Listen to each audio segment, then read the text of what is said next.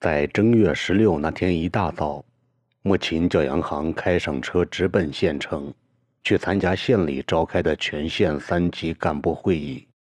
随车同行的还有要返回南京上学的钟。车上装了一些土杂粮和果脯之类的物品。走的时候，村子里平静如初，无风无浪的。谁人会料到，正是这一天？杏花村日渐兴旺的经济台面竟会塌下了半边天来。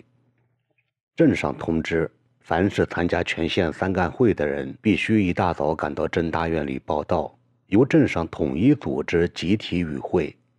穆琴兼顾着送钟乘车返校，便和镇办公室提前请了假，并得到了杨贤德的特批。其实穆琴心里也明白。并非杨先德对自己怎样心善开恩的，钟赶在上学之前打熬了几个通宵，终于搞出了厚厚一本子北山开发项目实施方案的讨论稿，只有规划和设想，独独没有大体上的投资预案。钟不知怎样框算需投入的人力和资金，就叫凤框算去，凤一字未动。当凤把这个原本想糊弄过关的方案递交给镇里时，得到了镇领导们的充分肯定和高度评价。杨先德还对凤说道：“你村还真就是人才济济，能搞出这么高水平的方案来，真是了得呢。”他还吧唧着嘴巴，遗憾的道：“美中不足的是，这个方案没有投入预案，留着个尾巴呢。”随之，他又奚落凤道。你和母亲都是一路货色，趁早拿出这个来，不就皆大欢喜了吗？非要敬酒不吃吃罚酒，属阳性的呢。因了这个缘故，杨贤德高兴之余，便不再对母亲的些许要求过分的挑剔和苛刻了。会议期间，母亲见到了老胡，就是那个曾任北山镇妇联主任，后又调到县妇联当副主任的胡大姐。现今儿。胡大姐已是县妇联的一把手，正是春风得意的时候。俩人见面自是亲热，叽叽呱呱的讲说个不停。胡大姐拿出早就印好的光荣册子，对着人民寻找穆琴到底拿了几个先进，找来寻去的，竟然没有查到穆琴的名字，只有杏花村一个经济工作先进单位。胡大姐就替穆琴抱不平。他风风火火地跑去找胡书记和杨贤德理论，大有为了自己女同胞增光添彩，敢把皇帝拉下马的架势。胡杨二位之所以不给穆琴报上个人先进，其实是有意惩治他的，算是对他年前年后不听从领导调遣的报复和打压。现在北山开发方案已经出笼，又令人满意。而先进名单早在正月初十前就上报给了县里，想替换也已经来不及了。胡杨二位也是后悔莫及，他俩硬着头皮叫胡大姐七十三八十四的数落了一通，才算好歹厮混过去了。俩人又托胡大姐多给穆琴做做工作，不要因此影响了工作积极性。穆琴听了胡大姐的劝解，就笑了。他并不在意这种虚而不实的荣誉，也不觉得上不了光荣册子有啥样的委屈。胡大姐警告母亲道：“你也太心善了，由着这俩东西任意摆弄自己。现今你还觉不出这红本本的重要，一旦用到它的时辰，就觉出它的重要性了。”母亲只是含笑谢过胡大姐的好意。今年的全县三干会议上，胡杨二位是喜忧参半。忧的是，杜县长在工作报告时有意脱离了原稿，随口讲说起了干部素质、领导决策力度和掌控紧急重大事件时的应变能力等问题。虽是没有点名道姓，在场的人也都知道杜县长是有所指的。这给了胡杨二位极大压力，一种不祥的愁云压在俩人脑壳上，挥之不去。喜的是。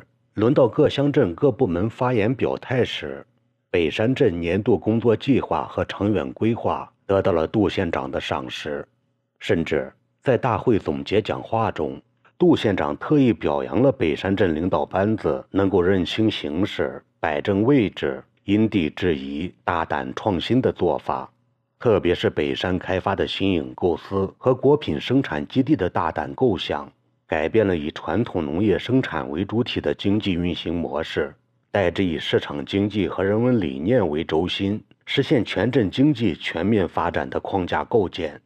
这种思想观念在全县乃至全市区域内都是走在最前列的。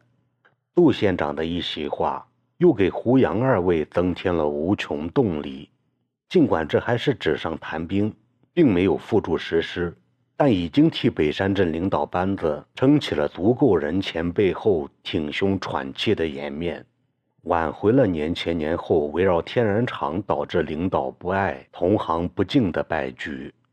近一个月里，北山镇领导班子在上压下挤的重负下，终于扬眉吐气了一回。三干会议只开了两天就结束了。会议一散，胡杨等人就要求本镇与会人员尽快赶回去，及早拿出今年工作计划来，好在全镇年终总结大会上做交流。至于得到县太爷们充分肯定的北山镇年度计划和未来三年规划，胡杨二人早已坐不住了。他们急不可待地回去准备背水一战，趁势为北山经济建设杀出一条血路来，更为自己有些吃紧的官场仕途趟出一片锦绣前程来。穆琴没有急着朝回赶，而是再次跟镇领导们请了假。他要到市里去一趟，去探望尚在生命线上做最后抗争的秦技术员。自从听说秦技术员患上绝症以来，母亲无时无刻不牵挂这件事。即使在被杨贤德点名批评和南京总厂催命般要求转型的苦闷日子里，他也时时惦记着。母亲和杨行赶到市区时，已是夜幕降临、华灯初上的时分。因是要看望病人，按乡下习俗，过了中午十二点钟是不得跟病人头次照面的。母亲和杨行便找了个宾馆住下，又给姚大夫家挂了个电话。姚大夫撂下电话，立马跟老伴儿赶了过来，非要叫母亲住到自己家里，明儿再陪着去医院。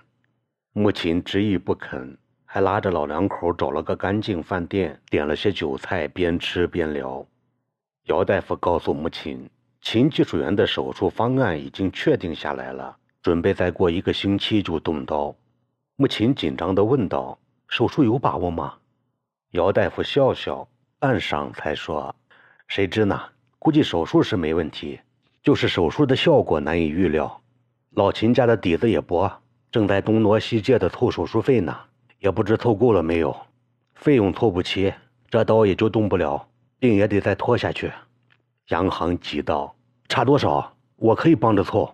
原先跟他学习的人也都可以凑点万不敢耽误了治病呀。”穆琴也说道：“钱的事没啥妨碍，有多大缺口俺们给堵着，绝不敢耽误了手术呢。”姚大夫为之一振，说道：“你们都是些有情有义的人，老秦摊上了你们，也是他的福分呐。要是钱上没问题的话，我想到省里请一个专家来主刀。”他是我过去的同学，兴许手术的把握更大一些。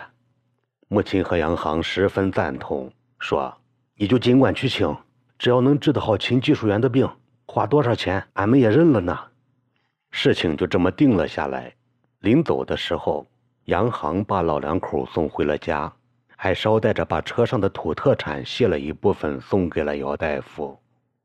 第二天，姚大夫早早来到了宾馆。约了母亲俩人直奔医院，在肿瘤科的病房里，俩人见到了多年未谋面的秦技术员。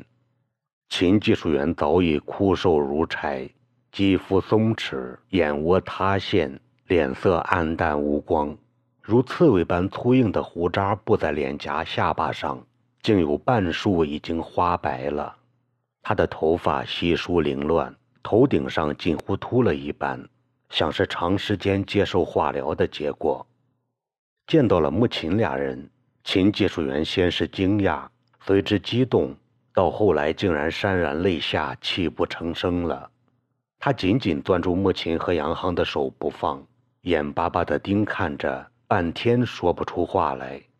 穆琴很是难过，她强忍住就要夺眶而出的泪花，强装欢颜道：“没想到你会病倒了，早想来看你的，又被这事那事撕缠着，总是脱不了身。”秦技术员哽咽道：“我以为再也见不到你们了，刚刚梦里还回了趟新华村，还和那群娃子们在杏林里转悠呢，好像十年前发生的事就发生在眼前一样。我想新华村啊。”想村里的那片杏林，想杨行这群好娃崽们，我的命长不了了。啥时能赶上闭眼前再去看看，也就了了心愿了。他的话终是把穆青和杨行的眼泪招惹下来。穆青回道：“你的病也没啥大碍的，姚大夫说要到省城大医院里请专家给你瞧病，动个小手术也就好了呢。千万别胡思乱想哦，得好好配合大夫治病才是。等你的病好了。”就叫杨航开车来接你，连嫂子和娃子们一起到村里住上些日子。你不知呢，村里的变化大了去了。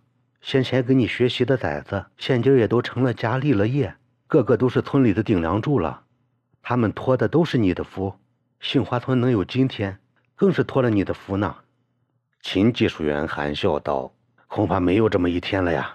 我跟家里人讲了，不要动手术，能挨几天算几天吧。”家里人跟着我没有享过啥福，我也没给家庭做出啥样的贡献。反正人早晚都要死的，不能因为无谓的花费，再叫家里人替我欠债还钱遭罪啊！母亲道：“这事你就甭管了，自有俺们帮衬着呢。”随后，母亲又把村子里这些年来的发展变化，专拣顺而好听的事讲给秦技术员听，听得秦技术员心下舒畅了许多。不再如刚才那么悲观消沉。不大的功夫，秦技术员显然累了，眼皮沉沉欲合。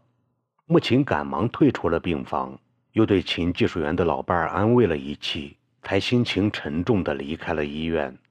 杨航早已把车上的土特产悉数留给了秦技术员的家人，随后拉上母亲，便朝杏花村疾驶而去。